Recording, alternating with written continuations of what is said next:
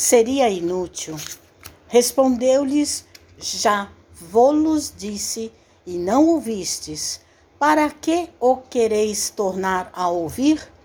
João capítulo 9, versículo 27.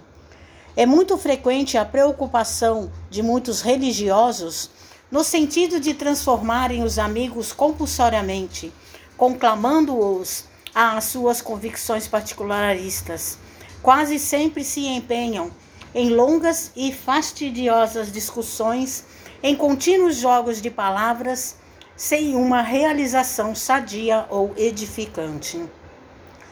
O coração sinceramente renovado na fé, entretanto, jamais procede assim.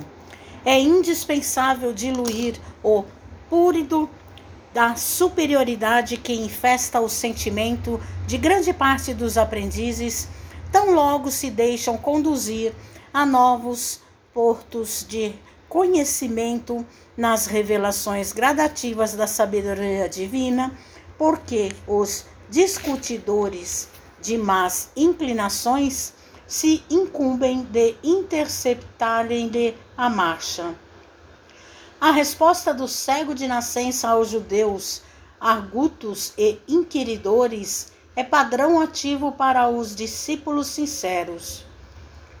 Lógico que o seguidor de Jesus não negará um esclarecimento acerca do Mestre, mas se já explicou o assunto, se já tentou beneficiar o irmão mais próximo com os valor, valores que o felicitam, sem atingir o alheio entendimento, para que discutir? Se um homem ouviu a verdade e não a compreendeu, fornece evidentes sinais de paralisia espiritual. Ser-lhe-á inútil, portanto, escutar repetições imediatas, porque ninguém enganará o tempo e o sábio que desafiasse o ignorante rebaixar-se-ia ao título de insensato. Não percas, pois, as tuas horas em elucidações minuciosas e repetidas para quem não as pode entender, antes que lhes sobrevenham no caminho o sol e a chuva, o fogo e a água da experiência.